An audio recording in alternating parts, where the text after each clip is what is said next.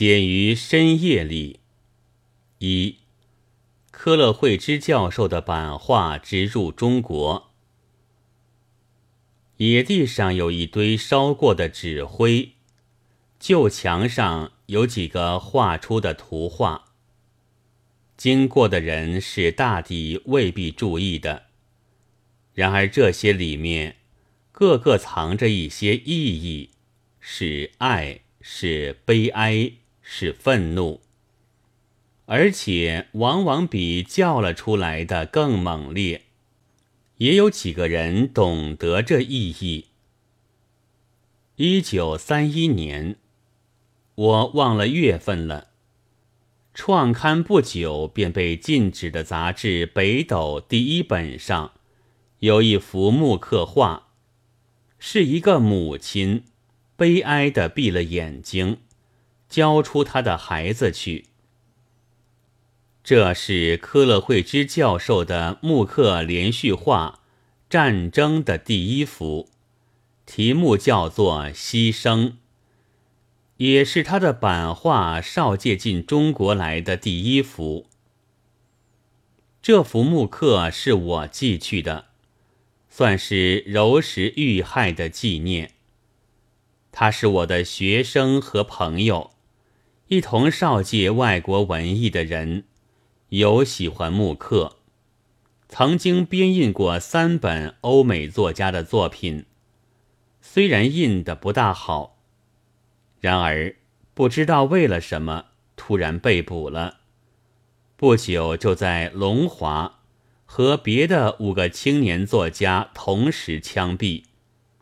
当时的报章上毫无记载，大约是不敢，也不能记载。然而，许多人都明白他不在人间了，因为这是常有的事。只有他那双目失明的母亲，我知道，他一定还以为他的爱子仍在上海翻译和校对。偶然看到德国书店的目录上有这幅牺牲，便将他投寄北斗了。算是我的无言的纪念。然而后来知道，很有一些人是觉得所含的意义的。不过他们大抵以为纪念的是被害的全群。这时，科勒惠之教授的版画集正在由欧洲走向中国的路上，但到得上海。勤恳的少介者却早已睡在土里了，我们连地点也不知道。好的，我一个人来看。这里面是穷困、疾病、饥饿、死亡，自然也有挣扎和争斗，但比较的少。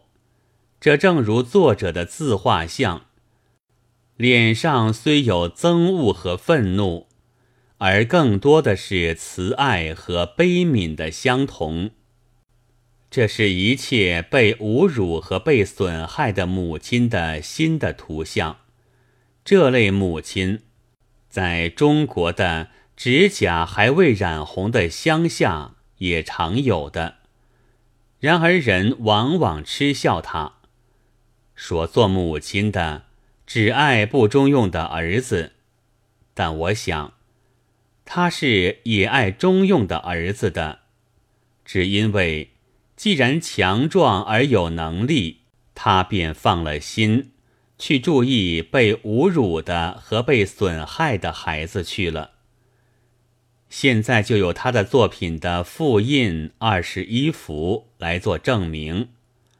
并且对于中国的青年艺术学徒，又有这样的益处的：一，近五年来木刻已颇流行了，虽然时时受着迫害，但别的版画教成片段的，却只有一本关于卓伦的书。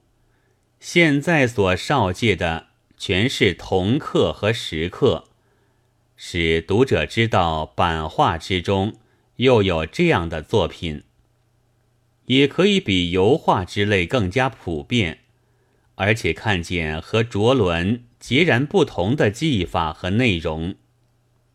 二，没有到过外国的人，往往以为白种人都是对人来讲耶稣道理或开洋行的，鲜衣美食，一不高兴就用皮鞋向人乱踢。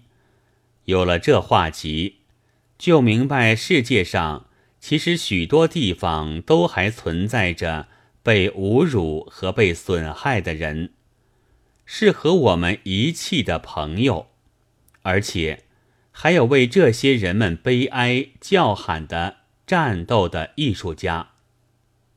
三，现在中国的报纸上多喜欢登载。张口大叫着的希特拉像，当时是暂时的，照相上却永久是这姿势，多看就令人觉得疲劳。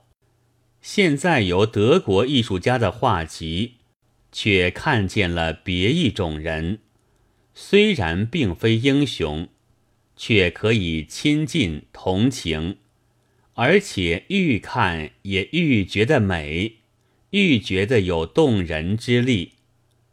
四，今年是柔石被害后的满五年，也是作者的木刻第一次在中国出现后的第五年，而作者用中国式计算起来，他是七十岁了，这也可以算作一个纪念。作者虽然现在也只能守着沉默。但他的作品却更多的在远东的天下出现了。是的，为人类的艺术，别的力量是阻挡不住的。